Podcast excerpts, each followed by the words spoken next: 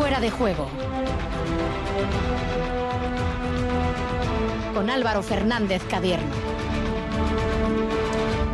Gabón, ¿cómo estamos? Las once y cuarto de este lunes 16 de mayo, día después del descenso del Deportivo a la vez a Segunda División.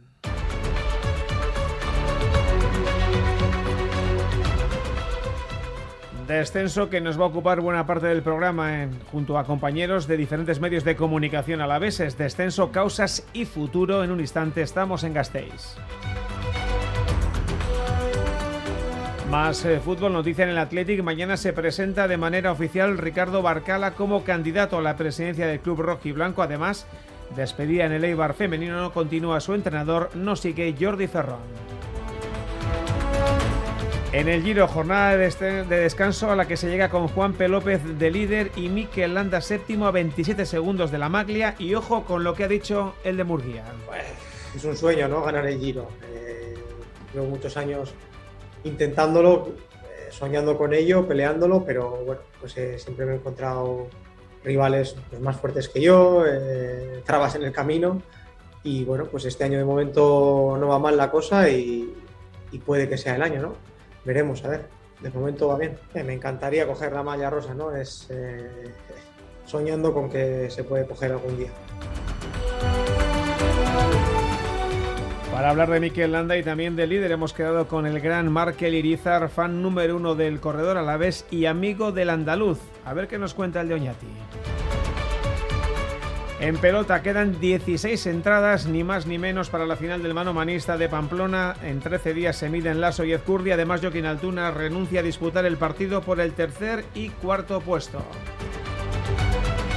Y en tenis, Garbiñe Muguruza a segunda ronda de Marruecos. Gorka Saavedra, Gabón. Gabón, Álvaro. ¿Qué preguntamos en el 688-840-840?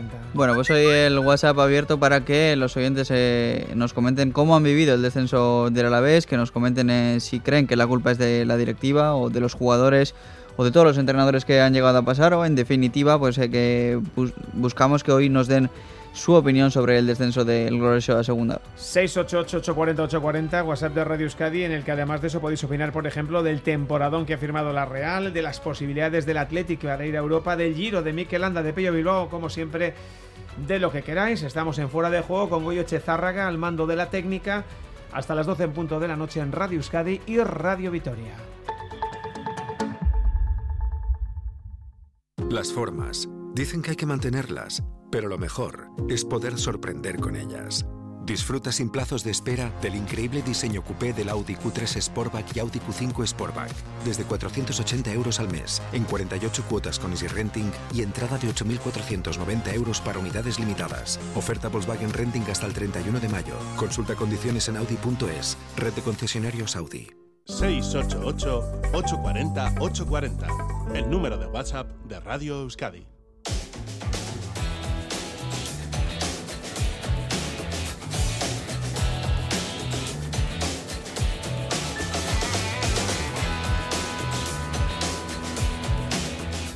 Bueno, día después del descenso del Deportivo Alavés han sido seis temporadas eh, seguidas en primera, en las que ha habido 11 entrenadores eh, y que finalmente se veían truncadas ayer en Valencia, en el campo del Levante, consumándose ese, ese regreso a la segunda división. De los porqués, de las razones, de los motivos de esa caída, pero también de futuro queremos hablar durante los próximos minutos con varios compañeros que siguen el día a día de la actualidad del glorioso.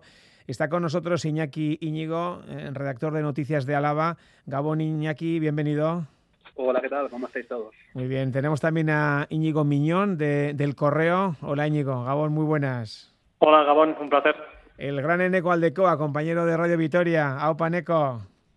Aupa, ¿qué tal Gabón? Buenas noches. Encantado. Oye, y por supuesto, eh, Raúl Pando, la voz del Deportivo de Alavés aquí en Radio Euskadi. Hola Raúl. Hola, ¿qué tal? Gabón. Bueno, la primera pregunta que os traslado a todos, eh, no sé, empiezo contigo si quieres, Iñaki, ¿cómo se ha llegado hasta aquí? Eh, podéis intervenir cuando queráis. Visto desde fuera, eh, ha sido algo así como, como una muerte anunciada. No sé cómo lo veis vosotros allí en, en Álava. Sí, así es. Al final, desde aquí lo hemos visto como la consecuencia a lo que se había hecho en los últimos años, ¿no? Al final, el Alavés desde la temporada 19-20, también se podría incluir incluso la segunda parte del año de, Abelardo, en el que al comienzo se pelea por puestos europeos, ha ido en plena decadencia, ¿no? Eh, tanto en cuanto a resultados como en este último año de manera muy clara en, cuanto a juego. Y lo que comentas ha sido una muerte anunciada porque ya hablando de esta temporada, el equipo, salvo en un pequeño momento del calendario, no ha sido capaz de mostrarse superior a ninguno de sus contrincantes de toda la primera división, ¿no? Íñigo. Sí, lo que habláis, ¿no? Es una, una crónica de una muerte anunciada en que no por, mm, no por esperada duele menos, ¿no? Porque yo creo que duelen también un poco las formas, ¿no? Las formas en las que vimos al equipo ayer en, en, en Valencia, mmm, iba a decir, arrastrándose sobre el campo en la segunda parte contra un equipo que, que estaba descendido, lo había hecho también en Vigo, y es un equipo que no ha sido fiable durante toda la temporada.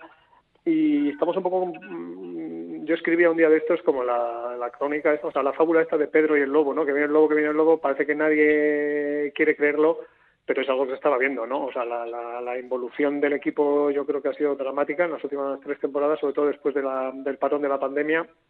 Y esa sensación de que veíamos todos de que el equipo se le estaba yendo, ¿no? Se le estaba yendo la, la, identidad, se le estaba yendo personalidad, alma y se le estaba yendo la primera división, ¿no? Ha estado tres eh, años sobre el alambre y la tercera has caído con eso, digo, esa sensación de que el equipo iba para atrás, ¿no? Iba dando para, pasos para atrás, pues por falta de ambición en la apuesta de, de, la directiva o por falta de acierto, o hablaremos luego de los culpables, es. pero yo creo que la sensación que tenemos aquí, mucha gente en Vitoria, es esa, esa involución, ¿no? Diría yo, de, de, de Deportivo Alavés, que pasó de jugar la final de Copa en el, en el, primer año de retorno a Primera División a irse haciendo cada vez más pequeñito según pasaban las temporadas, ¿no?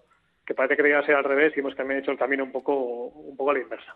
En Eco sí que llama, llama bastante la atención el, momento, ¿no? Al final lo de ayer fue el reflejo de lo que se venía viviendo, pero claro, cuando, cuando tú vas a jugar contra un equipo que tiene que estar moralmente mucho peor que tú, que ha descendido la semana pasada, cuando te adelantas en el marcador, ostras, parece, parece mentira eh, esa imagen y, y, esa inconsistencia contra un, un, rival que tenía que estar prácticamente de vacaciones. ¿no? Y además vienes de, de, una experiencia muy traumática apenas una semana antes, en, en Vigo. Eh, allí se aseguró que se iba a hacer examen de conciencia y que, bueno, pues eh, tras aquello eh, parecía el final del futuro del Deportivo Alavés en, en Primera División. Y fíjate, pues eh, el jueves recupera buena parte de las ilusiones y con esa lección aprendida, se supone, de Vigo, te presentas en, en el Ciudad de Valencia contra un equipo descendido, con un niño en la portería, que no sabemos si es bueno o malo, porque es que no hubo oportunidad de, comprobarlo, y en la segunda parte el equipo encaja tres goles en una, segunda parte eh, francamente inexplicable e injustificable. Pero bueno, todo esto, evidentemente hay dos factores. Un factor eh, que podría ser eh, lo que no está en el césped, es decir, el problema la inversión o el problema en la elección de jugadores, yo creo que ambos están mezclados, porque la elección de jugadores está muy mediatizada por la inversión reducida con respecto al menos a otros a otros equipos y de ahí que es muy difícil eh, bueno pues encontrar eh, aciertos en, la elección de jugadores. Creo que todos tenemos consenso en que eh, el Deportivo Alavés de esta temporada eh, está debilitado en cuanto a, efectivos con respecto a las temporadas precedentes, con otra circunstancia además, que es que el Deportivo Alavés decidió prescindir de su líder carismático en el vestuario. Puede que fuera el momento eh, que Manu García abandonara el Deportivo Alavés, pero con ello también se abandonaba el líder carismático en el, en el vestuario, que seguro, quizá no en el campo, pero sí en otros factores, Manu hubiera echado una mano en un momento tan crítico como este, pero tampoco hay que olvidar que por mucho que, que tuviéramos asumido que el Deportivo Alavés estaba al, absolutamente al límite desde hace demasiado tiempo, le han dado los rivales, que tampoco están para tirar cohetes, múltiples oportunidades en, en el último mes y medio. Es que en el último mes y medio el equipo tira por tierra un partido en Getafe que lo tenía ganado. Y con uno menos eh, tuvo que agradecer que al final acabara con empate el partido. Tiró por tierra el partido de Granada ante otro rival directo un partido que en la segunda parte, mediada la segunda parte, iba por delante el Deportivo Alavés y lo acabó perdiendo ante Granada. Lo de Mallorca en la primera parte es injustificable también, con dos errores que ponen por delante al equipo de Bromellón, que también estaba para, para, para talleres, vamos, eh, que, que, que, perfectamente pudo empatar el Deportivo Alavés en la última jugada del partido y ya lo de últimas jornadas, lo de, lo de Vigo y lo de ayer en la segunda parte, ya digo, es que, es que eh, yo entiendo que el alavesismo ahora se debate entre la indignación la sorpresa y sobre todo la pena por el, por el descenso. Así que, por un lado está la perspectiva de cómo se ha gestionado el proyecto, cómo se ha diseñado el proyecto y cómo se ha invertido si es que se ha invertido en el proyecto y luego la, responsabilidad directa de los jugadores y de los cuerpos técnicos que evidentemente bueno pues eh, los tres entrenadores de temporada vuelven a ser tres entrenadores con perfiles totalmente distintos que también es algo para reflexionar, o sea, se elige a tres entrenadores, cada uno de ellos que es eh, totalmente eh, opuesto al, al, que le precede y en cambio los tres entrenadores acaban utilizando los mismos jugadores. ¿Por qué? Porque es que no tienen más, porque es que el expediente existe de la plantilla del Deportivo a la vez entre eh, los que no dan la talla porque vienen de categorías inferiores, los que se han borrado con fichas muy importantes y los que realmente lo intentan pero no dan la talla, pues, pues es algo como para seguir reflexionando y para hacer esa autocrítica que ha prometido, vamos a ver, el Consejo de Administración Deportivo Alavés. Raúl. Sí, eh, Comparto, comparto todo lo dicho por los, por los compañeros. Lo de ayer eh, es inaceptable. La, segunda parte de, de, la, de la en Ciudad de Valencia pues no tiene ningún tipo de, explicación. A esta situación no se llega de la noche a la mañana. A ningún aficionado del Azul eh, le ha sorprendido este descenso de, categoría porque eh, se, se, veía venir. ¿no? ya en las últimas temporadas el equipo, lo decía Íñigo, pues ha, ha, estado sobre, sobre el alambre. Fueron salvaciones in extremis. El hecho de contar otra vez con, con tres entrenadores en una misma campaña yo creo que lo dice absolutamente todo de lo que ha vuelto a ser el, curso. Además empezó muy mal, con cinco, cinco derrotas eh, consecutivas con Calleja. Eh, Mendilíbar no fue el, el, revulsivo, solo una victoria en 12 partidos y luego pues eh, eh, Julio Velázquez eh, fue jugarse la última bala, ¿no? prácticamente cuando estaba ya casi todo casi todo el, pescado vendido y eso que como dice Neco pues todavía ha habido opciones, ¿no? En este último último tramo del, del curso, pero necesariamente yo creo que hay que mirar atrás al verano cuando los equipos configuran las plantillas y parece bastante evidente que los, los fichajes no fueron los, los adecuados para una plantilla que necesitaba una renovación y sobre todo eh, la llegada de jugadores experimentados, eh, jugadores de, nivel, y no se produjo ni una cosa ni otra. Iñaki Íñigo, porque evidentemente los jugadores son los que marcan los goles o los salvan, los entrenadores dirigen, pero claro, eh, quizás haya que mirar más arriba a quién ficha, ¿no? ¿Quién, quién organiza todo este, este tinglado, ¿no? Sí, la sensación es que pese a llevar varios años en la élite, el Alavés como que nunca ha dejado de hacer un planteamiento de recién ascendido y al final, o esa es la sensación que ha dado, ¿no?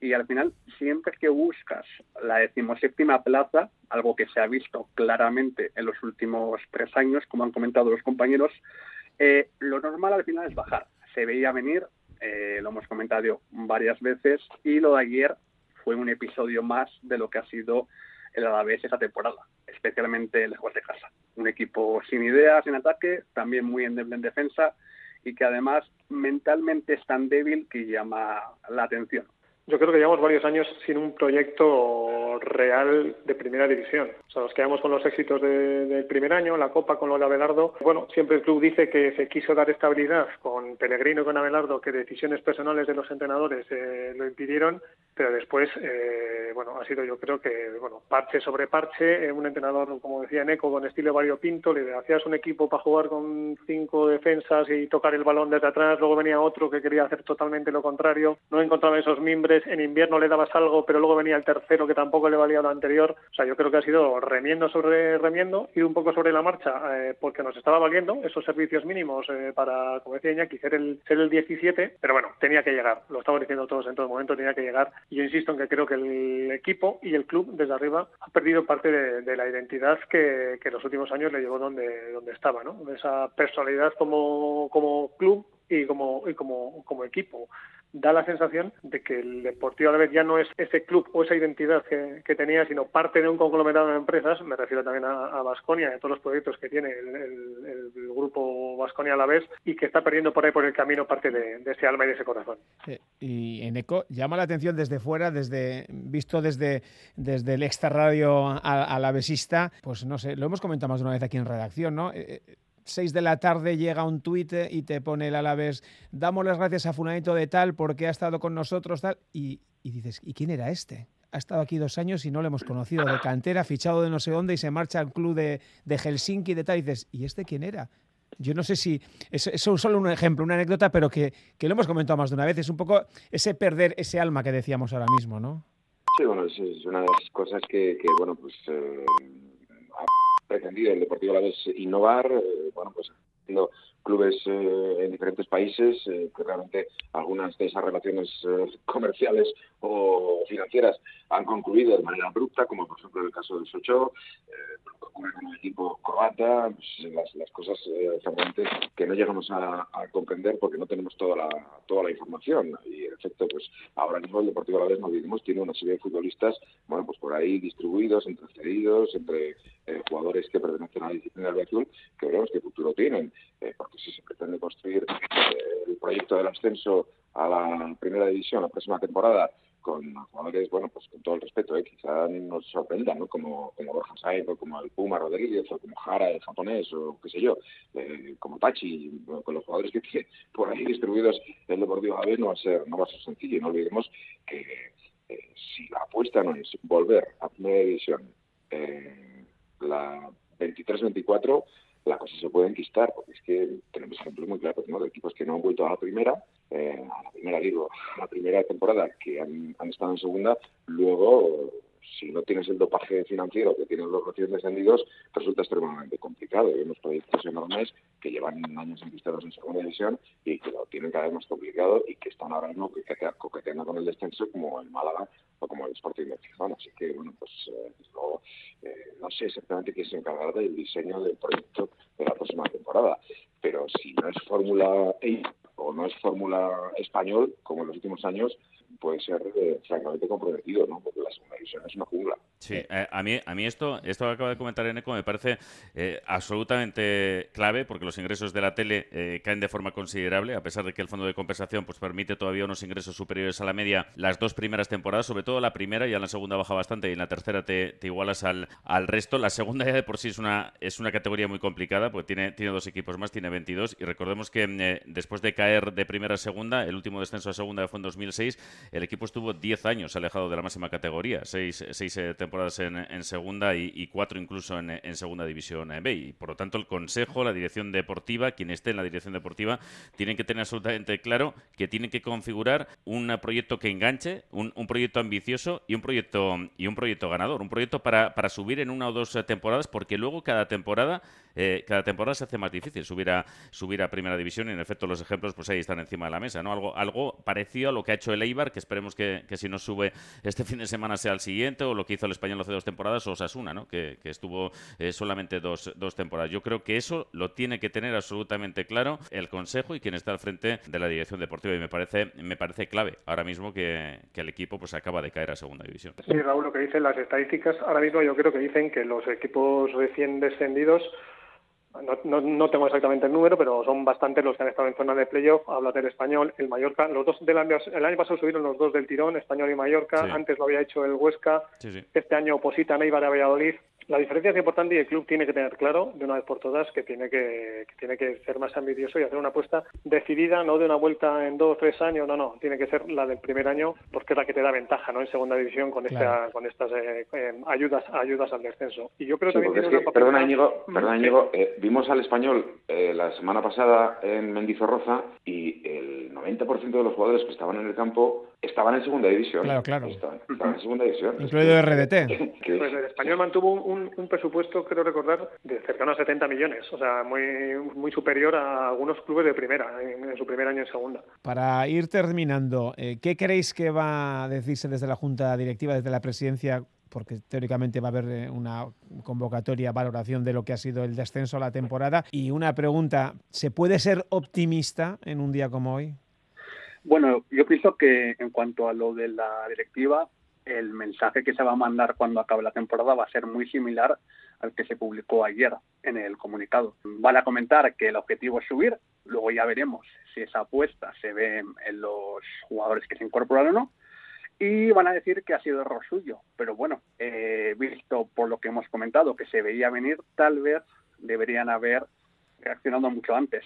Y en cuanto al optimismo, al final el Deportivo La Vez tiene una afición que ayer descendió a segunda división y que ya estaba pensando en la siguiente temporada. Así que yo pienso que todos vamos a seguir fieles al equipo, esté en la división que esté, y luego si hay más ilusión o no dependerá de lo que se haga en los despachos. Pero vaya, Rosa va a seguir teniendo ese color estando en la división de oro, en la de plata o en cualquiera. Ese es el capitán. pero de- yo creo, yo creo también necesario regenerar un poco las ilusiones de la afición, ¿no? Que llevan tres Sí, por años un supuesto. poco, un poco desgastado, hay mucho desgaste emocional en todos estos tres años que hemos vivido, con la pandemia incluida, que el aficionado en el fútbol en general, y a veces también aquí hemos vivido en Menizorroza, se ha visto desplazado un poco de lo que es el negocio que se haya rodando sin ellos. Creo que también hay cierto mm, desafección general y también cierta desafección o pérdida de ilusión en lo que es el- el- la masa social del Deportivo a la vez, ¿no? Se quedó patente también en, un poco en el hartazgo mostrado en el último partido con gritos contra la directiva que no han sido muy habituales, bueno, yo creo que no han sido habituales desde que está el Grupo Bosconi aquí en, en Mendizorroza y creo que el club, eh, aparte de la reflexión y la autocrítica que tiene que hacer, evidentemente de puertas hacia adentro la tiene que hacer mucho más importante que de puertas hacia afuera, creo que también tiene que trabajar un poco en ese en ese aspecto, ¿no? en ese aspecto de regenerar la, la ilusión y esa sensación de, de- de unidad y de recuperar un poco la, la alegría y las emociones del, del socio en, en el estadio. Íñigo, Sí, la desafección, eh, sí, perdona un momento, la desafección es clara porque llevas dos años y medio en los que el equipo ha ido para abajo. Ha perdido abonados también, ¿no? Claro, claro, y ha perdido abonados y tú hablas con la gente y dice, además teniendo la pandemia en medio, y dice, uff, el fútbol. Porque es que no ha tenido nada positivo en estos últimos años, salvo ese, esa salvación épica de Calleja. Y obviamente el objetivo de la directiva tiene que ser recuperar esa masa social y ese, y ese ánimo. Pero también te digo que, lo que he comentado antes, la afición del Alavés ayer ya estaba pensando en la próxima temporada. Sí, bueno, yo en cuanto al número de abonados que tiene o ha perdido o puede perder el Deportivo a la vez, no, no puedo pronunciarme porque es que me temo que es realmente difícil saber cuántos Tampoco, abonados. tampoco hay datos transparentes al respecto, ¿no? Tampoco No, es, no. eh, es muy sencillo saber cuántos abonados tiene el Deportivo Alavés, porque sistemáticamente presentación de campaña de abonados tras presentación de campaña de abonados hemos hablado de que se batían récords, de que los abonados se acercaban a los 17.000 y resulta que en pandemia, cuando eh, la capacidad máxima del graderío era 11.000, el club se eh, asegura que los 11.000 abonados, ¿cómo era el término? Particulares. Particulares, particulares. sí. Particulares. Los Sí, sí. abonados particulares todos tenían espacio, eh, el resto, pues eh, al no ser particulares, pues me imagino que serán públicos, pero vamos, eh, el resto de, de los, los otros 6 o 7 mil eh, abonados que pensábamos que tenía el Deportivo Alavés, pues quién sabe exactamente qué condición tienen. Y por otro lado, eh, yo creo que la afición del Deportivo Alavés podría ser perfectamente promovida para la cano- canonización. Eh, si no es ahora, puede serlo en el futuro inmediato, porque es que francamente más paciencia no se puede tener y más comprensión no se puede tener. Eh, entiendo que bueno, pues, eh, desde luego la masa social del, del Alavés se va a mantener, seguro que va a resurgir muy fuerte otra vez eh, de cara a la segunda de la, de cara a la próxima temporada en segunda división, porque bueno, es cierto que hemos vivido una etapa de bonanza la mejor eh, en primera división en toda la historia, en los 101 años eh, que tiene el Deportivo Alavés, seis años consecutivos, pero bueno, un sector importante los aficionados que van a Mendizorroza, sobre todo los que tienen una CFR, han visto al equipo en tercera división, o sea que por esa parte a nadie se le van a caer los anillos. Otra cosa es que eh, el proyecto deportivo acabe ilusionando más o acabe ilusionando menos, pero que Mendizorroza va a ser una, una olla presión el año que viene, de eso estoy convencido. Sí, para, para, para, acabar, ¿no? incidir un poco en lo, de, en lo del proyecto de la próxima temporada, porque necesariamente hay que hablar en la de, la, de la próxima temporada. Del descenso, pues bueno, pues eh, la, responsabilidad probablemente sea de, de todos. eh, consejo, jugadores, entrenador, eh, dirección de- deportiva. Pero de cara a la próxima temporada tiene que tener claro consejo y, y- y dirección eh, deportiva que el proyecto tiene que ser ganador y el proyecto tiene que ser de, de nivel. Es decir, crear una plantilla de nivel suficiente como para aspirar desde el minuto uno a estar en primera división. Quedarse con tres, cuatro jugadores que identifiquen plenamente al, al actual equipo eh, con, eh, con, con la afición y hacer un proyecto ganador, porque, porque fijaros, tenía, tenía aquí anotados, pero eh, eh, se quedaron el año pasado eh, Leyen y Pelistri, que estaban cedidos y se quedaron de cara de, de, la temporada anterior, pero los refuerzos del pasado verano fueron Moyá, tres partidos de experiencia en primera división. Venía del filial del Atlético de Madrid, Jara. Probablemente nadie sepamos ni de dónde venía, ni, ni dónde ha estado, ni a dónde, Ni va, a a ir. dónde va a ir. Eh, Manu García del Sporting no tenía ningún partido en primera. Iván Martín del Villarreal no tenía ningún partido en primera. Eh, Sila del Girona de segunda tenía solamente, creo que 9-10 partidos con el español en primera. Cedió al Rayo en efecto en, en enero, exacto. Miguel de la Fuente, siete partidos de experiencia en primera división y Miedga, que no sabía lo que era la, la primera división española. Esos fueron los refuerzos del pasado verano. Con esos refuerzos, la nota que se emitió anoche tras el partido eh, dice que el proyecto deportivo pensaba que iba a mantener con cierta tranquilidad la permanencia. Y luego, claro, eh, eh, de, los, de, los, nombres que ha dado Raúl, lo de Pelistri es expediente X, lo de Guedetti expediente X, eh, mercado invernal, evidentemente el que ha dado un rendimiento óptimo ha sido Escalante, pero los, los demás, Nahuel ha ido claramente de un poquito a nada, Manu Vallejo Sí, Escalante, que era el perfil, sin, sin poder ser ese jugador, era el perfil que demandaba Javi Calleja en verano, ¿no? Y que, al final se le negó. Sí, lo, te decía, lo de, eh, lo de Nahuel, eh, sin calificar, bueno, lo de Manu García, perdón, eh, ha tenido sus momentitos, Manu Vallejo. perdón, ha tenido sus momentitos, pero casi se podría aplicar en términos clásicos de, de, las puntuaciones periodísticas SC sin calificar, porque es que no, no ha tenido demasiado y son a mí eh, le pediré disculpas porque además es un jugador que tiene plantilla, que tiene contrato y que ojalá que sea el año que viene la palanca para el ascenso, pero ayer fue desesperante. Eh, Jason, en un momento en el que perfectamente, bueno, pues eh, el equipo en la primera parte pudo acabar redondeando el partido. Bueno, pues queríamos poner encima de la mesa las reflexiones en el día después con compañeros que habéis vivido y vivís y viviréis la actualidad del glorioso, en la que esperemos sea cuanto antes la vuelta a la, a la primera división y hablar un poquito de futuro. Iñaki Íñigo, Noticias de Álava, Íñigo Miñón, Correo, Eneco Aldecoa, de Vitoria y Raúl Pando, Radio Euskadi. Gracias por estar esta noche con nosotros y muchísima suerte. Un abrazo. Agur, un saludo para Agur, gracias, Gabón.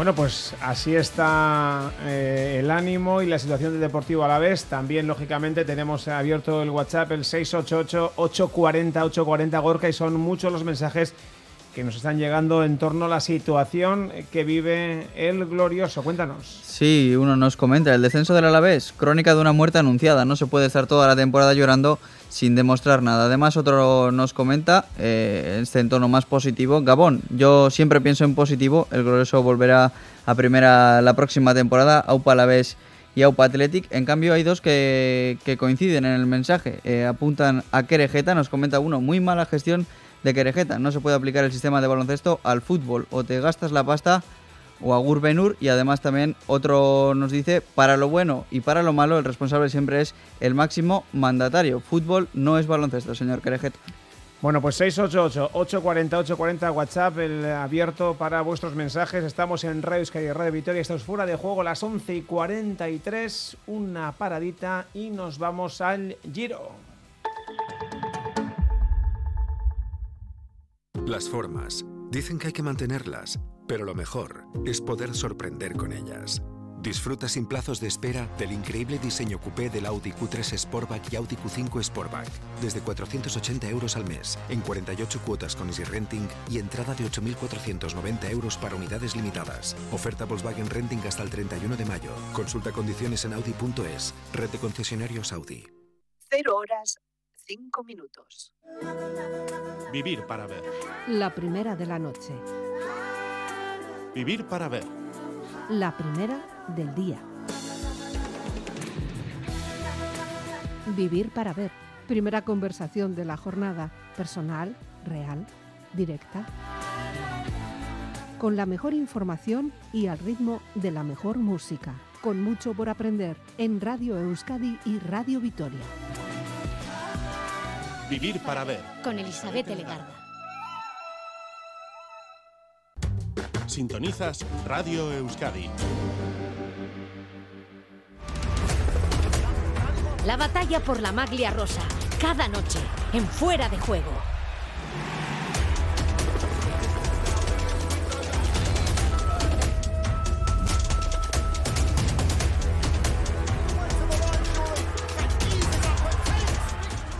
Bueno, pues esta sintonía que suena nos sitúa en el Giro de Italia para el fuera de juego, en una jornada de descanso en la Corsa Rosa, pero tenemos aquí, como siempre, como todos los días, a Dani Caña. Hola Dani Gabón. Gabón Álvaro. Bueno, descanso a la que hemos llegado con el andaluz Juan P. López aguantando el liderato tras el etapón de ayer y con buena parte de los gallos al acecho, ¿no? Los Almeida, Bardet, Carapaz, nuestro Mikel Landa todos a menos de 30 segundos. No olvidamos a Pillo Bilbao 1.22 en ese puesto décimo. Así que espadas en todo lo alto, Dani. Sí, qué duda cabe, ¿no? Aquí es como siempre ver la botella medio llena o medio vacía. Lo que está claro es que van pasando cosas. Recordamos, eh, pues, eh, que por ejemplo que Superman López no está en la carrera cuando era un candidato, que ayer Simon Yates eh, pues acusó esa caída y que hoy yo creo que es un día trascendental para el de Bike Change para saber si va a poder continuar, si, va a seguir peleando la general o si por el contrario pues se dedica, ¿no? A ser un corredor que, busque etapas. Y yo creo que el día de descanso también tiene que venir fenomenal a Pello Bilbao, que se llevó ayer también un revolcón importante bajando el Rocaraso y lo mejor para para los nuestros, obviamente, pues es la sensación que, está dejando un Mikel Landa, eh, que además va pasando las, eh, las jornadas, las etapas, eh, que es algo fundamental tras las desgracias que ha tenido en las últimas grandes vueltas.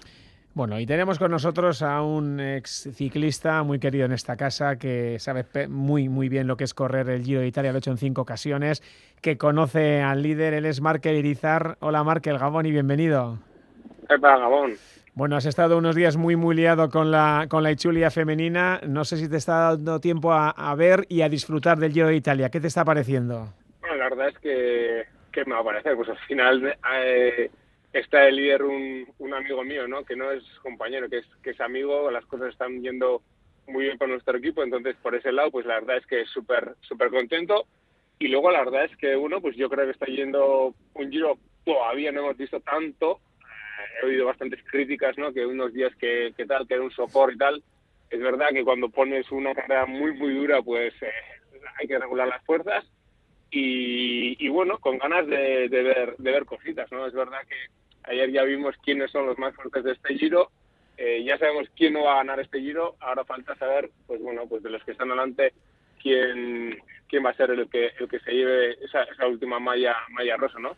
Pero la verdad es que, bueno, de momento yo creo que hay unos que han dado muy buenas sensaciones y, bueno, pues, pues a ver qué tal, a ver qué tal.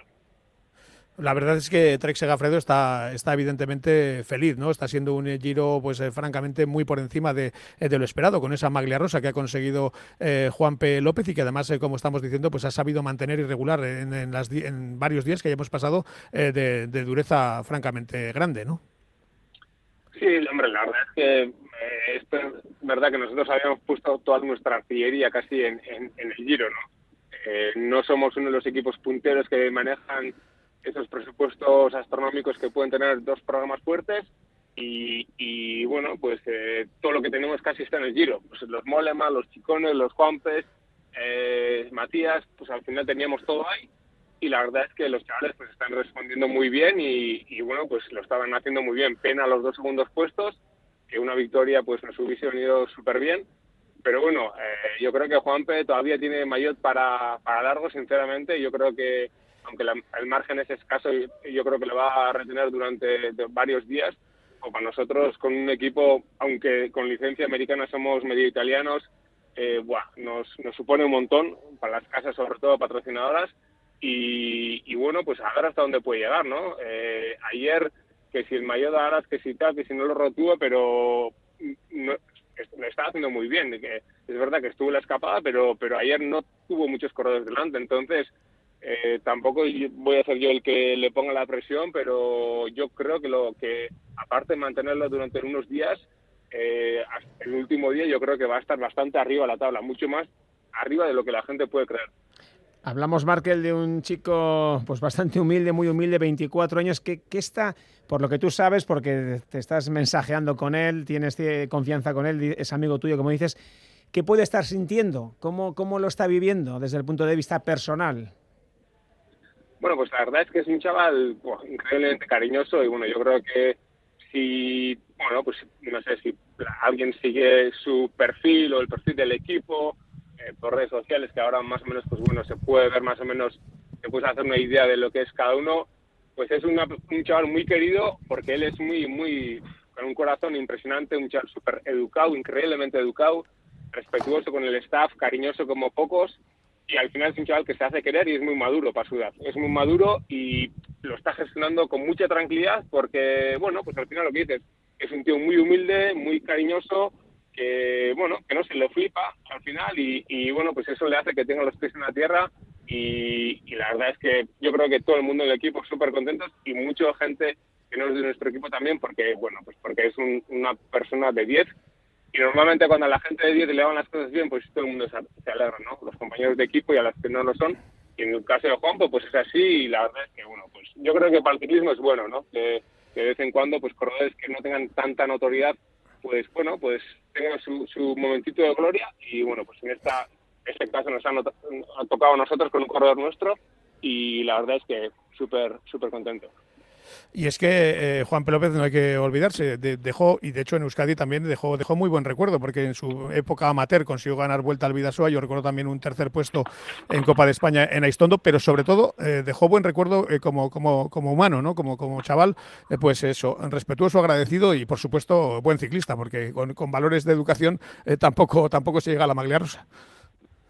No, evidentemente que no, pero al final también, quiero decirte, con valores de educación no se llega a la maglia rosa, pero una vez que tienes la malla rosa, si tienes educación, eres mucho más embajador de la malla misma, de los valores que tiene que transmitir el deporte y de los valores que vas a transmitir, sobre todo las marcas que, están detrás y que hacen que podamos disfrutar de, lo que hemos querido desde críos y al final de que podamos disfrutar de nuestra eh, profesión y hacerlo, pues bueno, pues viajando mundo, conociendo idiomas, etcétera, etcétera, ¿no? Entonces, eh, Juanpe ahora mismo, eh, aparte de que deportivamente lo está haciendo bien, está siendo embajador de muchos valores que a nosotros como, como equipo nos está viniendo súper bien y, yo entiendo que nuestras marcas, que al final que son las que están detrás nuestro, pues estarán súper orgullosas y se sentirán identificados con un chaval, pues eso, pues cercano, cariñoso, educado y yo creo que es importante, ¿no? Porque al final yo ahora soy padre, que, bueno, que tengo tres, tres chavales que los tres andan en bici, que hago entrenador también en la escuela de ciclismo aquí en, en el Aveñamén de Oñati,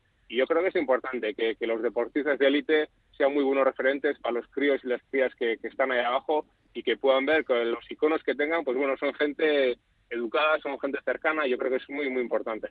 Oye, eh, dejando a Juanpe a un lado, eh, los nuestros, tenemos al, al, landismo a tope con todo el cariño para Mikel Landa y lo que es más importante, al protagonista Mikel Landa con ganas y con piernas. ¿Dónde le ves tú al final del giro? Pues mira, yo no soy muy objetivo, porque yo soy de los de hay, hay un perfil en Twitter que dice landismo barbarie, ¿no? Y yo soy del, del landismo hasta, hasta las cejas. Eh, que tengo un aprecio personal muy grande a Miquel y eso probablemente eh, no hace o no me deja ser muy objetivo en lo que voy a decir. Le veo muy, muy, muy bien. Muy bien, lo que pasa es que es un corredor que ha tenido muy mala suerte, pero le veo fácil y sinceramente creo que el único más sólido que puede haber que él, o, que le puede ver un poquito mejor, puede ser a Carapaz, al único. Del resto creo que va a ser el más sólido. Lo único que espero es que por una vez las lesiones y la suerte le respete. Si le respeta, creo que vamos a ver la mejor versión o cerca de la mejor versión la que nos tiene acostumbrado Miquel. Y lo he dicho, Miquel es un corredor especial, que al final, pues bueno, tiene un aura, tiene la gente que le conoce, pues tiene un carisma especial. Y luego, pues yo creo que hace poco lo comenté, ¿no? Que mucha, poca, veces, poca gente lo reconoce. Es una persona que ha reflotado a través de la Fundación Euskadi, cuando la Fundación Euskadi estaba pues tambaleándose y ahora volvemos a tener un equipo eh, continental profesional eh, porque yo creo que he movido ficha, ¿no? Entonces es, un, es una persona muy especial, un atleta especial y como persona también es una persona especial y lo dicho, sé que mi, mi opinión probablemente pues bueno pues no sea muy objetiva porque porque bueno le tengo mucho aprecio y mucho cariño pero es un tío que, levanta a la gente del sillón y, ojalá le vaya súper bien, porque va a dar espectáculo. Y si, si tiene piernas y, la salud le respeta, yo creo que va a atizar ahí buenos ataques y seguro que la gente que está viendo el Giro no, no se va a hacer muchas fiestas mientras que Nicky Landa esté en carrera, ¿no? Dani, dice que no es objetivo, pero ese de ciclismo sabe algo, ¿eh? Hombre, claro, evidentemente, ¿no? Pero, pero es, es, verdad, ¿no? Es verdad todo lo que dice. Además, eh, yo suscribo eh, pues eh, letra, letra por letra, ¿no? Markel, lo cierto es que tú eres un amante del Giro, un amante de, de, Italia y habitualmente, siempre que has podido, te has ido con la caravana a Dolomitas. No sé si tus obligaciones te lo van a permitir este año. no, la verdad es que estoy pilladito de tiempo. Me, ahora hago después de la Itzulia hago la vuelta a Burgos con las chicas y luego sí es verdad que me voy al Giro Sub-23 a hacer eh, mi trabajo de scouting, de detección de talentos, pero bueno, ahí me voy, me voy sin caravana, me voy a, a, trabajar, pero lo voy a gozar. Todos los años me llevo la bici, me, suelo subir, si puedo, el Mortirolo, el año pasado me subí el Stelvio y la verdad es que, que disfruto, ¿no? Disfruto ahí por esos parajes, bueno, no sé, me gusta la comida, me gusta un poco la filosofía. Eh, no sé, Italia para mí, no sé, es, es especial y, cada vez que voy lo disfruto. Bueno, pues su carrera también lo es.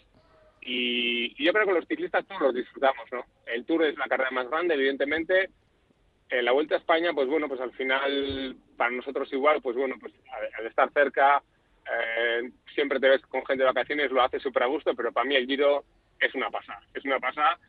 Y yo creo que siempre en los medios de comunicación lo hemos leído, pues de, la misma manera que los corredores de cualquier país vienen súper a gusto a Euskadi a correr, pues yo creo que todos los corredores hemos ido a gusto a correr el Giro y yo creo que eso se palpa, ¿no? Y, y bueno, pues, pues, pues es bonito y lo he vivido desde dentro y ahora lo vivo desde espectador y la verdad es que lo estoy disfrutando mucho, ¿no?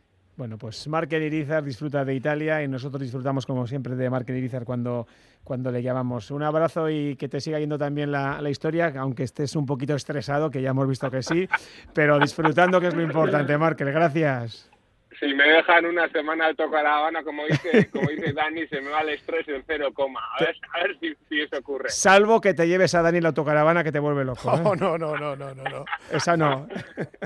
Dani, un día tienes, Dani, un día tienes que probar, que seguro que no has probado y ya estás diciendo que no te gusta sin probar. Eso hay que probar. No, no, no, no, no, no, pero, pero, pero de las de motor, ¿eh? yo con bici eléctrica, ¿eh? que si no me sacas. Vale, vale, vale. Entre, entre tenemos, hasta eso tenemos hasta lo eso. Mejor. Las pues normales muy buenas y las eléctricas mejores todavía. Pues ahí está el ofrecimiento. Markel, es que ricasco. Venga, besarka agur. Agur, Dani. Gabón.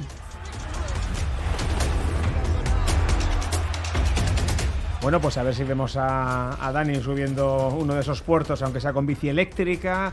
Lo que sí tenemos, Gorka, son mensajes 688-840-840 que dicen los oyentes sobre Mikel Landa. Nos comentan, en Landa, nada, en dos tres días está desinflado, si no, al tiempo. Además, otro nos dice, Mikel Landa está bien ahora, pero no terminará el giro porque siempre le pasa algo.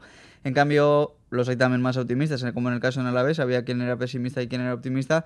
En el caso de Landa igual, otro nos comenta, landismo a la IL, solo pido un poco de suerte, las piernas y el corazón ya las pone el gran Miquel y además otro, Landa ya se ha caído y sigue ahí. Este año nada le pare, Gurre Miquel.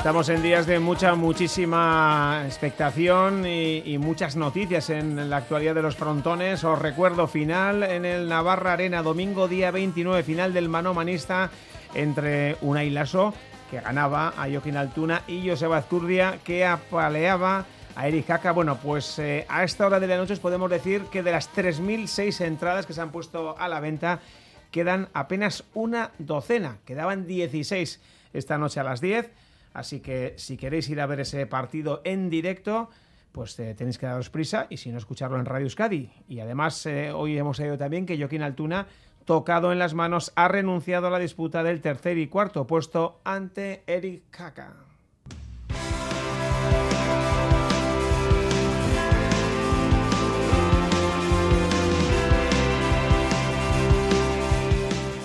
Vamos terminando en fútbol. Os cuento, por ejemplo, que se ha jugado el Oviedo 3, Zaragoza 3 con este marcador. El Oviedo, el equipo de Cuco Ciganda, es quinto con 65 puntos. Sigue en la promoción, pero evidentemente va a tener que, sufrir y, mucho. Además, ha habido sorteos, eh, por ejemplo, de la fase de ascenso a Primer Ref. El Sestao River se va a medir al Lleida y el Arenas eh, al Español B. Será este sábado la primera eliminatoria de ascenso a la primera red, como decimos, en Alicante. Y también sorteo de la fase de ascenso a la segunda red. Allí tenemos a dos de los nuestros. El Beasain guipuzcoano se medirá a la chantrea de Osasuna. Además tenemos fichaje Irati Echarri, la jugadora más veloz de la última liga endesa. Se ha comprometido la Navarra a la pivot con el Girona para las próximas dos campañas. Según ha informado el propio club catalán, Echarri tiene 23 añitos. Y un apunte más, en este caso, torneo de Rabat en Marruecos, torneo de la Agüita, victoria de Garbiñe Muguruza, ha derrotado en dos sets a la kazaja Danilina, 6-3, 6-2. Vamos cerrando rápidamente, Gorka, ¿algún mensaje más? Sí, la última reflexión en torno al Alavés y su descenso a segunda. Nos comenta un oyente. Ahora nos dicen que todo fue un éxito, el periodo más longevo en primera y en realidad es un fracaso, tanto empresa como gestión. Ahora vender y a dejar el equipo hecho un cuadro. Gracias, Gorka. Agur. Eta zuei ere, eskerrik asko bihar arte, agur.